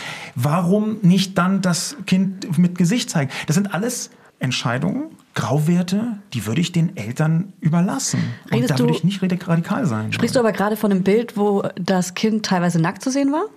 Nee, warum? Das, also ich, ähm, ich finde, grundsätzlich sollten wir uns darauf einigen, dass wir hier nicht von Okay, problematischen nee. und Missbrauchssphären reden, weil das ist Ja. wirklich eine andere Diskussion. Ja. Das sind schwerste Verbrechen, mit die schwersten, die man sich überhaupt vorstellen kann. Und das ist mega gruselig und ein riesiges Problem. Ich glaube aber, dass es schwierig bis fatal ist, diese Debatten sich überlagern zu lassen. Weil das ist auch wieder ein Punkt, um Menschen schlechtes Gewissen zu machen. Und ich glaube, dass das falsch ist. In dem Moment, wo du quasi ein Foto von einem Kind machst und du siehst halt das Oberärmchen oder das Beinchen und die Person dann so beschimpfst, als sei die schon auf, auf halbem Weg zum Pädophilen, das ist ein Riesenproblem. Das ist eine Form von Druck, die ich in dieser Debatte gar nicht haben und sehen möchte. Ja, und wir reden hier ganz explizit von normalen Alltagsfotos. Wir reden hier nicht von Missbrauch, sondern normalen Aber Alltagsfotos. da möchte ich einmal, ähm, wie siehst du das zum Beispiel, wenn Eltern ihre Kinder dann vermarkten? Weil das sind ja auch vermeintlich schöne Bilder, in Anführungszeichen, von den Kindern. Haben vielleicht ein süßes Kleidchen an, haben sich schick gemacht, spielen sogar noch mit in dem, in dem ganzen Wissen, worum es geht. Und ähm, Essen die Werbesnacks. Aber eine Vermarktung kann ja eine Fünfjährige zum Beispiel jetzt noch gar nicht so richtig einordnen. Was ist das überhaupt so Geld verdienen mit Bildern im Netz? So, wie stehst du dazu? Ähm, ich würde das den Eltern überlassen. Ich glaube, ich bin da sehr liberal, gesellschaftsliberal möchte ich betonen. Ich glaube, dass wir so viele Eltern wie möglich in die Lage versetzen müssen, zum Beispiel durch Bildung sinnvolle Entscheidungen zu treffen. Und dass das ein Teil davon ist, sie auch sinnvolle Entscheidungen treffen zu lassen.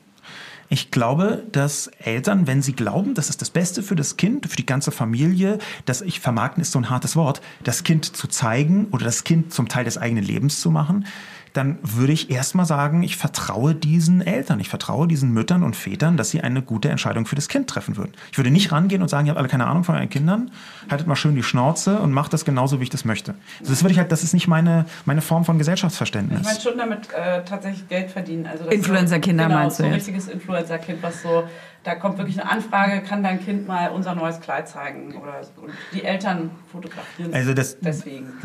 Also ich, das, ich finde, dass wenn die Eltern das entscheiden und glauben, das ist sinnvoll und passt in ihr Leben, also das Vermarkten ist immer das böse Wort für was, was man doof finden mag. Und dann, wenn man das selber merkt und sieht, also An- Antonia, du machst ja relativ eine schöne Linie im Netz aus deiner eigenen Person heraus, habe ich. äh, Oh, mehr davon, Sascha. Genau. Mit Milf, wenn ich das richtig äh, Milf Cosmetics, ja. Milf Shop. Finde ich großartig. Das ist ja eine Form von Next Level Influencing, dass man die eigenen Reichweiten versucht zu monetarisieren mit eigenen Produkten. Ja, das das finde ich super. Ja, genau über das Phänomen habe ich so ein Buchkapitel geschrieben, weil ich das so geil finde. Kein Scherz. Ja, mit, mit Kylie Jenner als äh, Frontrunnerin, die da die mit die, die Großes beste- Vorbild in Auf der jeden Fall, in jeder ja. Hinsicht übrigens. Ja. Wirklich in jeder Hinsicht. Ähm, und das Ding ist einfach, wenn die Menschen sagen, ich bin Teil meines eigenen Unternehmens, ich vermarkte mein Leben, wenn du es böse sagen willst, aber tatsächlich habe ich eine echt clevere und gute und für alle Beteiligten gute Art gefunden, um Geld zu verdienen. Und jetzt möchtest du nicht nur Milf Cosmetics machen, sondern hast einfach irgendwo bei einer Reise in Asien eine Creme entdeckt für das Kind, die so unfassbar gut ist. Und dann machst du einfach auch noch eine Creme für das Kind. Und dann, ja, warum nicht? Dann zeige ich mein Kind auch endlich. Dann Für Milf Cosmetics mache ich alles. Ja, Ich muss da dringend eingerätschen beim Thema äh, Kinderinfluencer, weil ähm, ich, äh, ich finde, man muss eine ganz gro gro große Grenze ziehen zwischen eben äh, das Kind zeigen, dokumentieren, in, im Instagram-Blog leben oder ich bekomme Geld dafür, dass ich mein Kind zeige in, in Kooperation mit Marken. Ähm, ich finde, dass das einfach ein Bereich ist, der so neu ist, dass der von der Politik und äh, von ähm, Plattformen auch überhaupt noch gar nicht richtig äh, kapiert worden ist, was Das da ist aber schon ganz gut reguliert.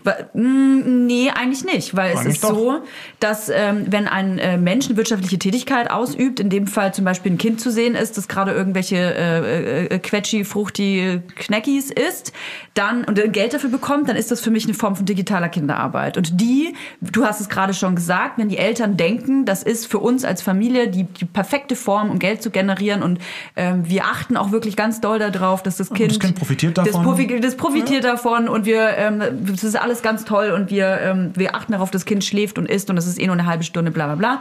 Dann sage ich, okay, dann muss es aber meiner Meinung nach auch unter das Jugendarbeitsschutzgesetz fallen. Klar, aber so wie das alle anderen Dinge genau. auch. Das Problem Das- ist aber, ja. dass niemand das macht. Ja, aber das ist nicht, das ist Niemand. nicht das, also zum einen weiß ich nicht, ob das niemand das macht. Ganz, ich kann dir sagen, wer das macht. Das machen ganz wenige. Es Das hat ist schon mal nicht mit, niemand. mit Ju- naja, ich übertreibe natürlich, um äh, zu betonen, wie, wie schlimm der, die, die Lage eigentlich ist.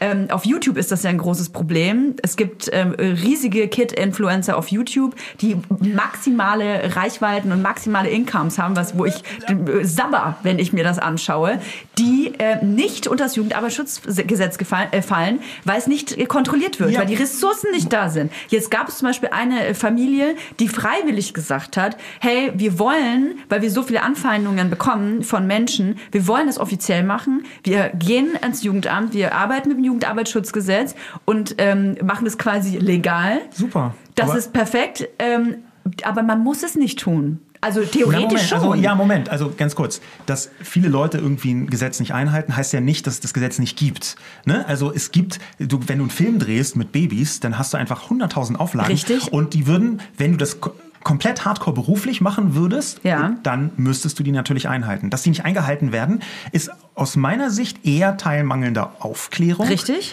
Das ist der erste Punkt. Und der zweite Punkt, ich würde es gerne mal umdrehen. Ich würde nämlich gerne mal sagen, zum einen finde ich Geld verdienen überhaupt nicht böse. Und wenn man Influencerin oder Influencer ist und denkt, okay, ich kann meinem Kind eine bessere Zukunft ermöglichen, indem ich hier einfach mal äh, es teilhaben lasse an meinem Leben und das eben auch dokumentiere, dann finde ich das völlig in Ordnung. Und der zweite Punkt ist, wir haben in sozialen Medien einen unfassbaren Schatz an Vorbildern, die es früher nicht gab. Ich bin ja jetzt selber in der Lage, äh, junger Vater zu sein. Jung im Sinne von, mein Kind ist acht Wochen, ich bin selber leider nicht mehr wahnsinnig jung. Aber wir haben eine so große Zahl an total tollen Anregungen gesehen, an Beispielen, an Recherchemöglichkeiten in sozialen Medien. Wenn man seine Kinder zeigt, auch in Alltagssituationen, dann ist man eine bestimmte Form von Beispiel. Und es gab diese Beispiele früher nicht. Früher konnte man irgendwie so äh, seine Mutter fragen und die war halt irgendwann in den 40ern oder 50ern sozialisiert mit der Kindersituation. Und du konntest nicht googeln, wie irgendwas geht. Heute kannst du dir anschauen, wie funktioniert das denn am besten, wenn ich mit einer Hand wickle. Ja, aber Keine das klingt alles so romantisch, wenn du das sagst. Nö, das ist so. der positive Teil. Ja, der es gibt einen positive negativen, Teil, aber, aber ich möchte den positiven eben auch mal sagen. Ja, d- das sehe ich ja auch so wie du. Es klingt doch alles total soft und wuschig und jetzt denke ich mir auch, jetzt gehe ich nach Hause und zeig mal, wie ich mein Kind wickel. Aber das ist halt äh, genau dieser Punkt, wo ich halt sage, wie sehr greifen wir da als Erwachsene in die Privatsphäre ein? Du hast das mit dem Wickeln genannt. Ich weiß teilweise über Kinder, wann die gewickelt werden, wann die gefüttert werden, wann die weinen, wann die schlafen, ob die gerade Durchfall haben und ob sie eine Vorhautverengung haben. Und das sind lauter so Punkte, wo ich auf der einen Seite verstehe, ja, das ist Aufklärung und man kriegt da ein bisschen was mit, aber Kinder werden dafür benutzt, meiner Meinung nach, und instrumentalisiert, dass äh, man selber quasi eine Aufmerksamkeit für etwas bekommt, was mit dem Kind ausgeübt wird. Und das sind Informationen, ich würde das nicht wollen, dass, dass, dass äh, solche Informationen über mich im Netz zu finden sind oder Videoaufnahmen zu finden sind, wie ich gewickelt werde, wie gezeigt wird, wie mein Absolut. Windelpilz aussieht. Und das gibt es ja, Moment. aber. Ja, Moment. Hier würde ich auch unterscheiden. Also ich würde schon sagen, dass es nicht unbedingt die geilste Information ist, wenn man hier um die Ecke kommt mit, äh, du hattest als Kind übrigens eine Phimose, so eine Vorhaut- Vorhautverengung. Ist mir schon klar. Das ist die, ein, die eine Dimension und ich finde das völlig legitim zu sagen, nee, das geht nicht. Auf der anderen Seite haben wir, gerade was das Netz angeht, ein ganz klassisches reaktionäres Muster, was auch schon ganz lange vorher in der Welt war. Nämlich, dass die schwierigen Dinge möglichst nicht gezeigt werden kann, möglichst nicht gezeigt werden, so- sondern man die Leute damit alleine lässt. Dass man Sachen auch für eklig erklärt, die eigentlich gar relativ natürlich sind. Wir haben das noch heute in einem anderen Kontext, aber wieder so sehr patriarchal, die Diskussion äh, mit der Periode von Frauen und äh, Menschen, die äh, eine Gebärmutter haben. Die wird total problematisiert, die wird pathologisiert, die wird für eklig erklärt. Wir haben die Diskussionen alle mitbekommen.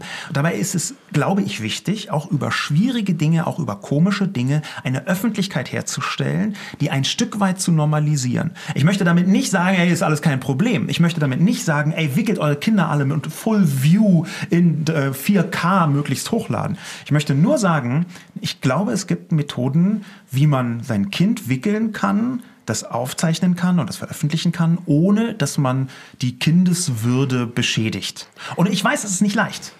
Und ich würde jederzeit sagen, das ist eine schwierige Diskussion. Aber ich würde sie halt führen wollen und nicht von Anfang an sagen, das geht nicht, das ist doof. Aber, wir sprechen die ganze Zeit über Vorbilder und es gibt definitiv Vorbilder, die machen das ganz toll und ich bin froh, dass es Mütter und Hebammen und sonstige Formate gibt, die einem toll zeigen, wie man mit Kindern umgeht und Babys umgeht und sehr viele Dinge auch toll normalisieren.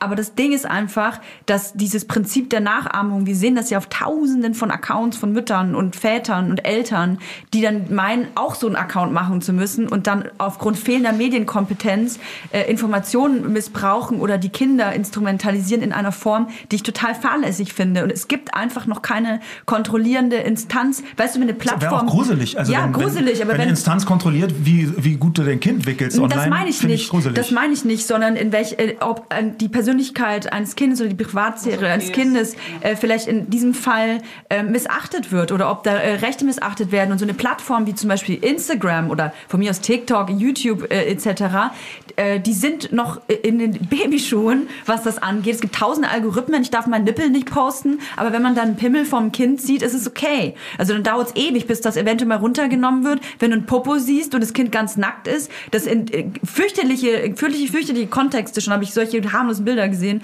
gezogen wird, so ein Algorithmus greift dann da nicht und die Nee, aber bleiben dann alle äh, drin. Moment, ganz kurz.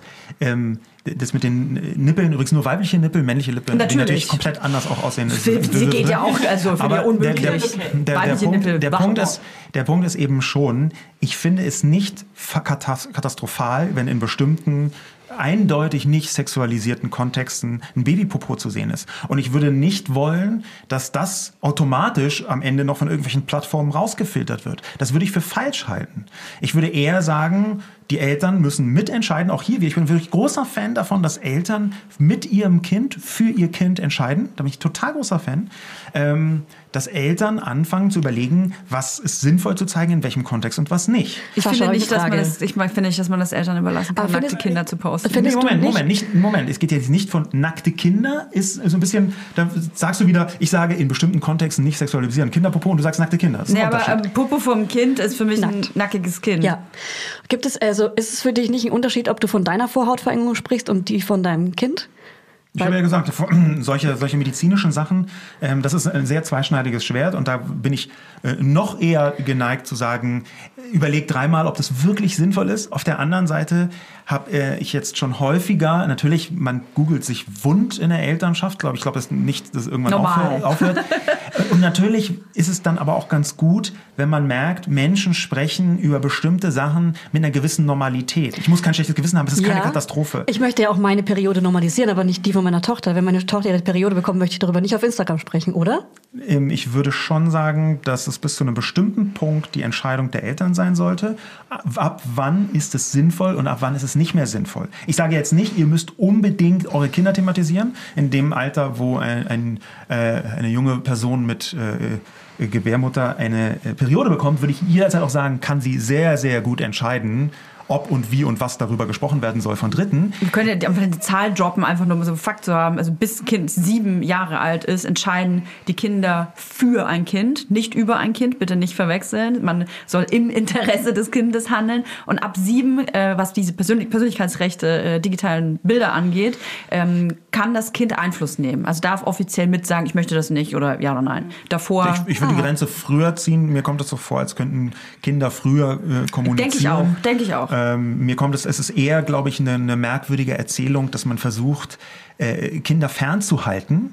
Nicht nur von Entscheidungen über selbst, nicht nur von ähm, be bestimmten äh, Lebensaspekten, die es selbst betreffen. Ähm, ich möchte jetzt nicht mit meinem Kind diskutieren, äh, äh, um welche Uhrzeit es ins Bett geht, beziehungsweise das kann ich mir irgendwann vielleicht auch vorstellen, aber Nee, ich möchte Kinderbilder Nee, nee, genau. Aber warum müssen wir da genau Halt machen? Das ist mein, meine Frage, weil es andere Entscheidungen gibt, die viel größere Tragweite haben. Das wäre mein Punkt. Und mein Punkt noch wäre, wenn dein Kind jetzt mit vier oder fünf sagen würde, Pap, Mama, äh, stell mich bitte mit ins Internet. Ich finde mega cool, was du da machst. Ich, will liebe Milf Cosmetics. ich will Ähm, haben. ich will, ich will auch ins Internet. Was würdest du tun? Also ganz ehrlich, ich glaube nicht, dass mein Kind mit Ja. vier oder fünf ähm, Oder sechs oder sieben. Ich finde, dass das ganz wichtig ist, was Sascha vorhin gesagt hat. Man muss mit seinen Kindern im Dialog sein, immer sowieso, egal was es, welches Thema es im Leben äh, betrifft. Äh, und gerade digitale Welt, ich bin ja auch Digital Native. Ähm, ich äh, bin überhaupt kein Fan davon zu sagen, also mein Kind kriegt erst mit 14 ein Telefon, sondern so früh wie möglich, wenn das Interesse da ist, kann man gemeinsam die digitale Welt erforschen. Gemeinsam möchte ich darauf hinweisen, weil nur so kann ja ein medienkompetenter Mensch entstehen quasi. Aber ich glaube einfach nicht, dass ein äh, 4, 5, du hast jetzt einfach 4, 5, 6, 7 gesagt, 4, 5, 6, 7-jähriger Mensch die Tragweite schon erahnen kann, was es bedeutet, ein Bild in den sozialen Medien zu haben. Das glaube ich einfach nicht. Und da haben wir dann einfach unterschiedliche Meinungen. Das da, da äh, agree Ja, aber- to disagree. Moment, aber du sagst ja auch, dass Eltern das nicht checken. Wegen, du sagst, Medienkompetenz ist nicht besonders Nicht weit alle. her. Es gibt jetzt auch Ja, aber Eltern, die sind das, nicht so das, das mag alles sein, aber vielleicht. ich bin halt auch, ich bin da, wie gesagt, ich habe dann ein li- sehr liberales Gesellschaftsbild und ich würde nicht sagen, dass man erstmal einen Internetführerschein machen muss, bevor man ein Foto von sich posten darf. Also ich würde jederzeit sagen, wir brauchen mehr Bildung und Ausbildung, aber ich glaube, es ist für mich zu paternalistisch, ähm, zu sagen. Bitte erklär das Wort, ich kenne das nicht. Ähm, paternalistisch bedeutet von oben herab für andere entscheiden. Okay.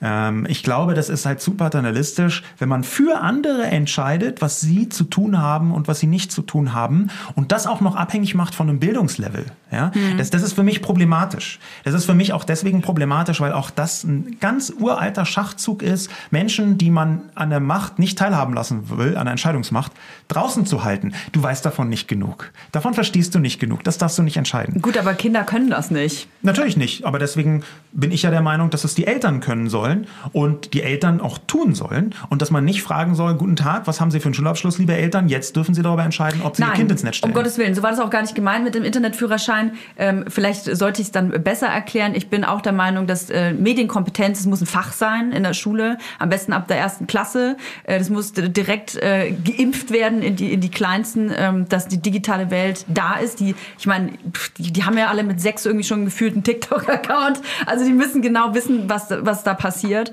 Ähm, es gibt aber einfach Menschen, äh, eine ältere Generation auch, äh, ab 50, mal, also was, meine Mutter, glaube ich, alles posten würde im Internet, wenn ich das nicht. Aber es braucht eben diese Medienkompetenz. Und ich, ich sehe das auch, das wird immer besser und so, aber ich bin einfach der Meinung, dass es äh, noch zu viele Menschen gibt, unabhängig vom Bildungsgrad übrigens, die eine schlechte Medienkompetenz haben. Und das wird automatisch an die Kinder übertragen. Ja, aber das heißt ja nicht, dass wenn sie eine schlechte Medienkompetenz deiner Meinung nach haben zumindest, deiner Einschätzung nach, dass man ihnen denn verbieten sollte, deswegen Fotos ins Netz zu stellen von ihren Kindern. Ähm, ich, ich sehe eben auch, äh, du sagst selber, äh, viele Kinder haben jetzt einen TikTok-Account, natürlich. Man lernt wahnsinnig wenig, da bin ich komplett bei dir übrigens. Äh, Schulfach Interneterziehung, äh, uralte Forderungen, haben wir alle schon mal gefordert, würde ich sofort ab der ersten Klasse übrigens auch Ja. machen. Ähm, aber äh, da bin ich äh, 100% bei dir. Aber es ist halt eben so, meiner Erfahrung nach lernt man nichts über das Internet und soziale Medien, wenn man selbst nicht daran teilnimmt. Also wenn du das nur theoretisch machst, wenn du halt nur sagst, ey, das funktioniert so und wenn man das macht, das so, dann lernst du darüber nichts. Aber das bedeutet heißt, das, dass man mit sechs einen so Social Media Account haben soll? Naja, es gibt äh, zum Beispiel äh, die schon angesprochene Plattform TikTok, die aufgrund der chinesischen Inhaberschaft aus und äh, vielen anderen Gründen auch relativ problematisch ist. Würde ich trotzdem äh, mein Kind benutzen lassen, auch wenn es problematisch ist, weil es ein absolut, äh, absoluter Standard ist. Allein? Natürlich, natürlich gibt es da eine Vielzahl von sehr jungen Kindern. Und ich würde eher die Frage umgekehrt stellen. Ich habe mich noch nicht entschieden, ab wann genau, wie ich was mit dem Kind ähm, äh, digital veranstalte. Ich muss mich dann auch noch intensiver damit beschäftigen. Das möchte ich jetzt nicht so von oben herab jetzt sofort sagen. Aber natürlich würde es in Frage kommen, dass wenn ein Standard gesetzt ist, ähm, dass mein Kind dann eher dann möchte ich eher versuchen, mein Kind in die Lage zu versetzen, dass es ohne größere Gefahren mit sechs bereits an, in Teilen des Netzes, die ich ja, äh, wenn es eine bestimmte Form von äh, Smartphone hat, auch sehr gut äh, kontrollieren kann, dass es in Teilen des Netzes einfach selbsttätig äh, unterwegs sein kann. Ich würde es eher immer umgedreht sehen. Wie schaffen wir es jetzt für unsere Kinder, dass unsere Kinder sicher ins Netz können, als zu sagen, das Netz ist zu unsicher, du musst draußen bleiben, bis du weißt, wie es geht. Ich finde, der Status quo ist aber halt einfach noch nicht gegeben. Also auch mal Stichpunkt äh, Cybergrooming und so. Ich, äh, zu dem jetzigen Zeitpunkt glaube ich nicht, dass es für Kinder sicher ist, sich äh, mit sechs Jahren alleine auf sozialen Medien ähm, zu bewegen. Vor allem auf den großen, sowas wie TikTok. Es sind ja auch etliche Spiele, Online-Spiele, ähm, die da ähm, ein Teil davon sind. Oder Messenger, die ausgenutzt werden von Erwachsenen, um in Kindern äh, Opfer zu Das, finden. das Ding ist, ähm, das ist ein sehr gutes Argument. Ich sehe das aber hier anders. Wir haben tatsächlich eine Gefahr dadurch, dass äh, Erwachsene, Cybergrooming muss man vielleicht auch nochmal erklären, ähm, dass Erwachsene anfangen mit Kindern und sehr, teilweise sehr jungen Kindern digital anzubändeln Genau. und die zu überreden, die schlimmsten Dinge zu tun. Und das äh, klappt leider ärgerlich oft. Es klappt aber vor allem dann, wenn die Kinder nicht sehr gut genau be- Bescheid wissen, sondern im, von den Erwachsenen um sie herum im Unklaren darüber gelassen werden, was da alles los ist. Die müssen ein eigenes Gefahrensensorium entwickeln. Und das ist super schwer. Und ich sage gar nicht, ich weiß ganz genau, wie es geht. Aber ich weiß ganz genau, dass man kein Gefahrensensorium entwickelt, wenn man nicht ins Netz geht. Das ist relativ klar. Ich glaube, man muss natürlich das kontrollieren. Das kann man auch kontrollieren. Es gibt dafür die Hardware, die Software, dass man zum Beispiel sehr genau sagen kann, was passiert auf dem Smartphone eines Kindes. Das gibt Plattformen könnten das auch. Ich weiß gar nicht, ob Plattformen da geeignet sind. Ich beschäftige mich super intensiv, intensiv mit Plattformen ähm, und die sagen zum Beispiel seit Jahren, natürlich machen wir super viel gegen Frauenhass. Es kommt mir nicht so vor, als hätte zum Beispiel Instagram das Problem Frauenhass wahnsinnig gut im Griff, vorsichtig gesagt. Insofern So bin, ich jetzt, bin ich jetzt nicht so begeistert davon, wenn äh, morgen irgendwie Instagram sagt, super, wir haben jetzt die neue Kinderschutzsoftware am Start. Dann sage ich, vielen Dank, funktioniert sie so geil wie eure Frauenschutzstrategie? Äh? Kita VZ. Ja, also äh, das, das sind so, der Punkt ist schon, ich weiß, dass das Netz schwierig sein kann. Ich würde halt immer versuchen, das mit dem Kind von Anfang an zu besprechen, auch die Gefahren. Und ich weiß, das ist total schwer. Und ich weiß auch noch nicht, wie ich es mache. Ich weiß aber, in fast allen Lebensbereichen ist Unwissen ein extremer Nachteil. Und gerade da, wo Gefahren sind, ist Unwissen sogar ein gefährlicher Nachteil. Deswegen würde ich von Anfang an versuchen, das Kind mit einzubeziehen. Und das geht meiner Meinung nach nur, wenn es teilhaben kann. Und dazu gehört für mich eben auch, Fotos ins Netz zu stellen. Ja, disagree, aber so ist das halt. Also ich glaube, wir finden hier halt auf jeden Fall keinen gemeinsamen Nenner, das ist klar. Wir haben Macht zwei ja verschiedene nichts. Meinungen. Es gibt diese zwei Meinungen. Beide sehr interessant. Beide sehr interessant. Ihr könnt die Folge auch nochmal vorspulen, nochmal von vorne hören und gucken, welche Meinung eure Meinung ist. Ich glaube, Es kann ja auch eine Mischung aus beidem sein. Genau. ich glaube, ich glaube ähm, Ja. dass wir beide äh, viele richtige Dinge sagen, viele Dinge sagen, die man einfach in den Raum stellen kann auch und die man, es sind Fragen, die jeder sich, das ist glaube ich so der Konsens für mich. Es sind sehr viele Fragen äh, gestellt worden, ähm, auch wir uns gegenseitig gestellt haben, die sich jeder mal fragen sollte, bevor er Ja. sich überhaupt im Internet mit Kindern bewegt. Genau. Und äh, das, mein Problem ist einfach, dass die meisten Leute sich mit diesen Fragen nicht auseinandersetzen und einfach Dinge tun. Aber manchmal, also ich setze mich damit eng- intensiv auseinander und möchte aber trotzdem Ja. oder gerade deswegen äh, auch mein Kind im Netz zeigen, mit äh, zeigen. Und es freut mich aber, dass du sagst, dass wir beide Meinung haben, weil das war ja mein Eingangsstatement. Das, unsere beiden Meinungen sind total okay. Aber ich hätte bloß gerne, dass andere Leute nicht zu mir kommen oder noch schlimmer zu irgendwelchen äh, jungen Müttern und sie unbedingt davon überzeugen wollen, auf gar keinen Fall Fotos ins Netz zu stellen. das kommt wir- aber darauf an, wie da- man es kommuniziert, oder? Weil man will ja auch Aufklärung leisten. aber Aufklärung heißt ja nicht, du darfst das nicht tun. Und der, der, also faktisch ist es so, also poste du mal ein Kinderfoto im Netz und dann kommt einfach die Judging Army Zu und 100 sagt, Prozent, aber die kommt Genau. immer. Die Judging Army kommt immer. Richtig, müssen wir denen jetzt noch eine Front eröffnen, neben, dass die Kinderwagen so groß sind, äh, dass die Mutter hat, habe ich gesehen, die hat neulich einen Sekt getrunken, ob sie, obwohl sie gestillt hat, was ist das für eine Katastrophe? Bla, Da gibt es ja einfach tausend Ansatzpunkte und ich würde mich wahnsinnig freuen, wenn es einfach okayer ist, dass man eine andere Haltung zu solchen Dingen des Alltags hat. Und ich würde mich total freuen, dass wenn man Kinderbilder unbedingt ins Netz stellen will, wenn man denkt, das ist richtig, dann sollte man sich vorher fragen, ist dieses Bild für mein Empfinden sicher genug im Netz? Ist immer die Privatsphäre meiner Meinung nach äh, geschützt? Weint das Kind da? Das schläft vielleicht das Kind? Sind das äh, Bilder, äh, die ich von mir selber da gerne sehen wollen würde im Internet? Denke ich, dass das sicher ist? Man sollte sich dieser moralisch-ethischen Frage einfach stellen und die dann für sich selber beantworten. Alles andere brauchen wir, glaube ich, nicht, diskutieren. Wir haben es kurz angeschnitten.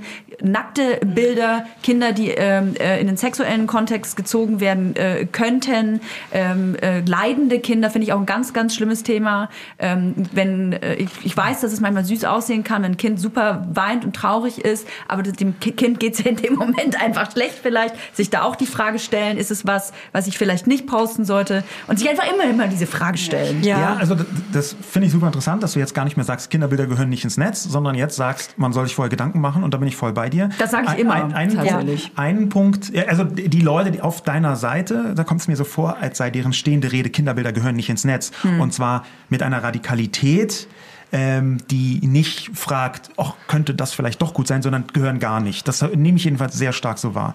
Aber einen Punkt möchte ich rausgreifen, den haben wir ein bisschen umtänzelt bisher, vielleicht so als Schlussakkord, weil der sehr wichtig in der Debatte ist. Du hast gesagt, Fotos, die sexualisiert werden könnten. Ja. Und das finde ich schwierig. Aus einem ganz einfachen Grund. Ich glaube, dass es fatal ist, wenn man sein ganzes Leben an theoretischer Missbrauchbarkeit ausrichtet. Und ich glaube, das ist sogar der erste Schritt, nicht von dir aus, sondern von Leuten im Netz, in eine Täter-Opfer-Umkehr.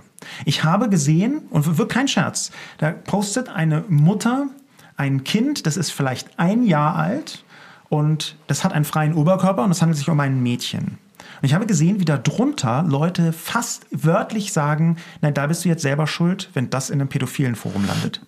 Und das Ding ist, wir haben hier eine Mechanik, die für mich fatal ist, die eine Täter-Opfer-Umkehr ist, wenn man anfängt, diesen Weg zu gehen, dann ist man irgendwann bei, ja, naja, die hat ja auch einen Minirock an, wenn sie so viel zeigt, dann muss, kann, muss sie sich aber nicht wundern. Ich glaube nicht, dass es richtig ist, zu sagen, Du darfst nur Sachen machen, die nicht theoretisch von Pädophilen im Netz missbraucht werden können. Ich halte das für einen ganz gefährlichen Weg. Und zwar hauptsächlich nicht, weil das nicht passiert. Das weiß ich, dass es passiert und das ist katastrophal und wir müssen es dringend hart bekämpfen. Ich glaube aber, dass das ein Weg in eine Richtung ist, um nicht nur Menschen schlechtes Gewissen zu machen, sondern eine krasse Täter-Opfer-Umkehr zu, äh, hinzulegen. Ja? Die Mutter ist am Ende schuld, dass das Foto im Netz aufgetaucht ist, auf einem zweifelhaften Forum, weil sie es gepostet hat. Und das kann ich so nicht akzeptieren. Toja, was sagst du dazu? Oh, mein Gehirn raucht schon, muss ich Ja, sagen. ich. Ich, äh, ich finde es. Äh, man muss natürlich das Bild dann wiederum sehen. Ne? Ich finde, nackte Kinder gehören nicht ins Netz. Da bin ich auch, äh, ist absolut mein Standpunkt. Einfach, weil ich die Gefahren da einfach zu groß finde. Und ich finde, es ist auch keine Täter-Opfer-Umkehr.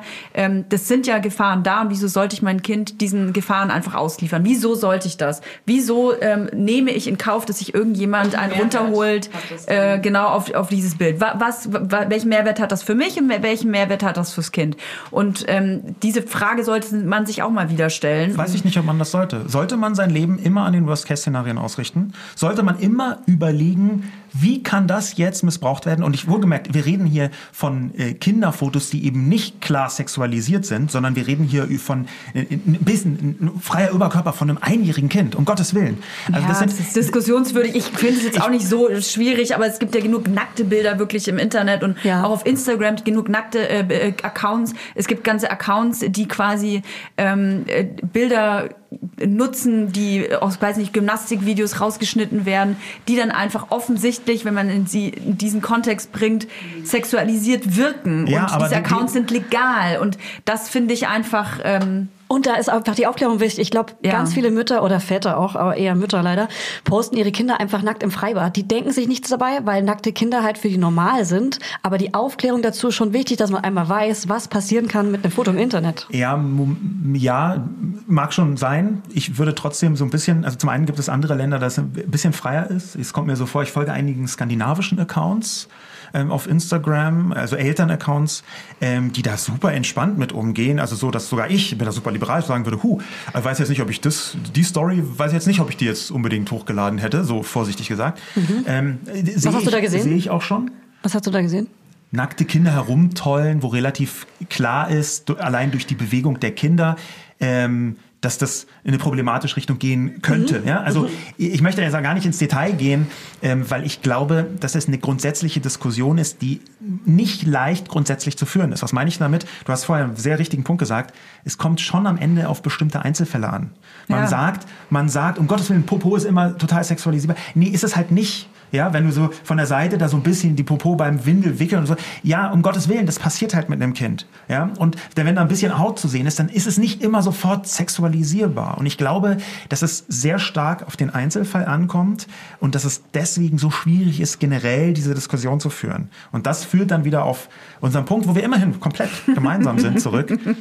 Natürlich braucht es eine gewisse Medienkompetenz, um sowas einschätzen zu können.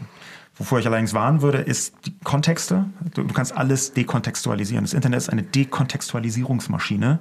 Und ich befürchte, wenn man damit anfängt, das könnte theoretisch im anderen Kontext äh, sexualisiert sein, dann kommt man in Teufelsküche, dann darf man gar nichts mehr zeigen. Muss man aber für sich selber wissen. Ich würde Ja. es nicht wollen, dass, Ja. man, dass diese Bilder in, äh, in so einem Kontext äh, auf gewissen Plattformen landen. Ich habe äh, schon die krudesten, äh, harmlosesten Bilder gesehen, die in Kontexte gezogen worden sind, wo ich dachte, wie, wie kommt man da? das ist ja genau ein das, kind Argument für ist mich. ein, das Kind ist ein Vanilleeis, so wie kommt man jetzt auf so ein, so ein Bild? Ja, ne? ja. Also jetzt kann sich wahrscheinlich jeder weiterdenken, was ich meine, was ich da gesehen habe. Also sind wirklich grausame Dinge. Ich persönlich möchte nicht, dass die Bilder meines Kindes in so einen Kontext gezogen Gut, werden. aber dann kannst du kein Kind mehr posten, was Vanilleeis ist. Das geht ja nicht. Das ist genau, was ich meine. Wenn du in allen Punkten das Worst-Case-Szenario siehst und du sagst, du hast sogar ein Bild mit Vanilleeis gesehen, heißt es dann, man darf keine Fotos mit Vanilleeis tun? Dann finde ich dir bestimmt muss man auch... sich selber, muss man einfach sich selber Genau. fragen, ob man es will oder nicht. Und ich will es ich nicht. möchte es nicht an Worst Case Ich möchte mein Leben nicht an Worst Case Szenarios ausrichten. Ich halte es für frei und offen in einer Gesellschaft, wenn man nicht gezwungen ist, ständig zu glauben, was könnte ja alles Schlimmes passieren. Das ist, glaube ich, Ja, aber fatal. man denkt ja nicht nur daran, was Schlimmes passieren könnte, man denkt ja auch noch ans Kind, weil seit mein Sohn klar sprechen und denken kann, merke ich, dass es mich noch mehr einschränkt und ich noch weniger über ihn sogar sprechen möchte in diesem Podcast. Ich möchte über mich als Mama sprechen, aber nicht über meinen Sohn, wie er denkt und was er, wie er handelt. Stell dir mal vor, äh, seine, seine Kumpels von deinem Sohn hören dann später die, diesen Podcast und sind so, ah, weiß, was dein Vater gesagt hat, mega peinlich. Und, und das, an sowas denkt man doch auch, oder nicht? Natürlich, also mir kommt es aber nicht so vor, als in, in meiner Kindheit gab es noch kein äh, soziales Medium. Da war aber trotzdem kein Mangel an peinlichen Dingen, die meine Eltern äh, gemacht haben. Und dann, äh, das ist halt so eine Konstante, die bezieht sich auf alle Lebensbereiche. Und natürlich möchte ich nochmal hervorheben, ich möchte mein Kind nicht bloßstellen. Ich finde Eltern, die ihr Kind bloßstellen, gruselig. Und ich weiß, dass Bloßstellung halt auch immer so, ein- das ist jetzt keine klar definierte Geschichte. Nee, Kinder können es ganz anders empfinden. Genau. Aber man macht es ja auch Und- unbewusst. Man redet von einer vollen Windel und das ist schon Aber da, bloßstellen. da kann man, da kann man beim besten Willen nur versuchen, mit dem Kind zu kommunizieren. Ich halte es nicht für akzeptabel zu sagen, es gibt eine theoretische Möglichkeit, dass dieses Foto irgendwann als Bloßstellung empfunden wird, deswegen mache ich gar nichts mehr. Weil Mhm. dann ist Stichwort Vanilleeis alles irgendwie immer problematisch, weil entweder peinlich oder sexualisierbar. Ja. Und oh, du hast einen Fuß gezeigt, weißt du, wie viele Fußfetisch, bla bla bla. Das, also das ist eine Diskussion, die führt in Teufels Küche, weil sie bedeutet, dass man am Ende nicht zeigen darf und wer es doch tut, da kommt dann die Horde und fällt über die Mutter hin, äh, her. Weil sogar unter einem Foto von einem Vater stand am Ende drunter, also die Mutter von dem Kind passt ja gar nicht auf es auf. Ne? So, also das, das habe ich schon auch gelesen. Ich will diese Diskussion weiterführen, deswegen posten wir dieses Foto von uns jetzt auf Instagram und darunter, wir alle, Hashtag Vanilleeis auf jeden Fall, also die Laudinators, darunter einmal bitte alle ihre Meinung posten. Die Diskussion geht jetzt los, kommt auf Instagram, in die Kommentare. Ey, aber da muss ich ey, nochmal äh, einen Kommentar dazu abgeben. Es ist, ich, was ich auch furchtbar finde, und ich betone nochmal, ja, ich für mich bin radikal, ist halt einfach so, jeder muss es für sich selber entscheiden. Was ich aber absolut ähm, äh, scheiße finde, um mal dieses wunderbare Wort einmal gesagt zu haben in dieser Folge, ist ein, ein, diese Gesprächskultur, die in Hass und Hetze äh, abdriftet. Ich weiß, dass Ja. da wahnsinnig viele Emotionen im Spiel sind, auch bei mir. Ähm, aber so findet man auf gar keinen Fall einen Konsens. Ich hätte mich jetzt hier auch in dieses Gespräch reinsetzen können mit verschränkten Armen und sagen, sehr scheiße, was Sascha sagt. Äh, Sehe ich alles nicht so. Dann kann man aber nicht miteinander sprechen. So. Ja. Und ich kann aus diesem Gespräch jetzt äh, hohen, äh, erhobenen Hauptes und wohlen Gewissens rausgehen und sagen, ich habe halt eine andere Meinung und Sascha auch und ich kann damit leben. Also würdet ihr danach noch einen Cappuccino zusammen trinken oder nicht? Ich hatte schon einen. Ich trinke kein Cappuccino, aber Latte, Latte Macchiato total gerne. Mit Hafermilch, oder? Ich finde es ja total sowieso, also mehr Leute so sein zu lassen, wie sie sein wollen, inklusive ihrer Elternschaft, Amen. ist einfach essentiell.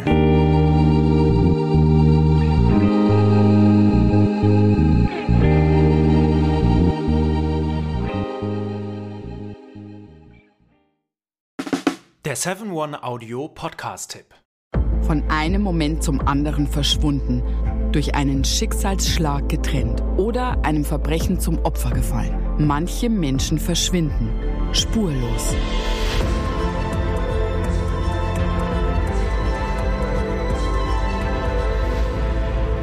Hallo, ich bin Julia Leischig und in meinem Podcast Spurlos erzähle ich zusammen mit meinem Lieblingskollegen Michael Strasser jede Woche spannende, manchmal rätselhafte, manchmal emotionale Fälle von verschwundenen Menschen.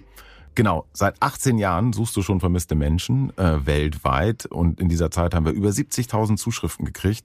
Alles Menschen, die um Hilfe bitten. Viele Fälle davon konnten wir nicht erzählen. Spannende, mysteriöse Fälle, emotionale Fälle und die wollen wir hier im Podcast erzählen. Und bei uns kommen auch vor allem die Betroffenen selbst zu Wort. Wir sind also ganz nah an den Fällen dran und natürlich sind diese Fälle und Geschichten alle wahr und von uns recherchiert.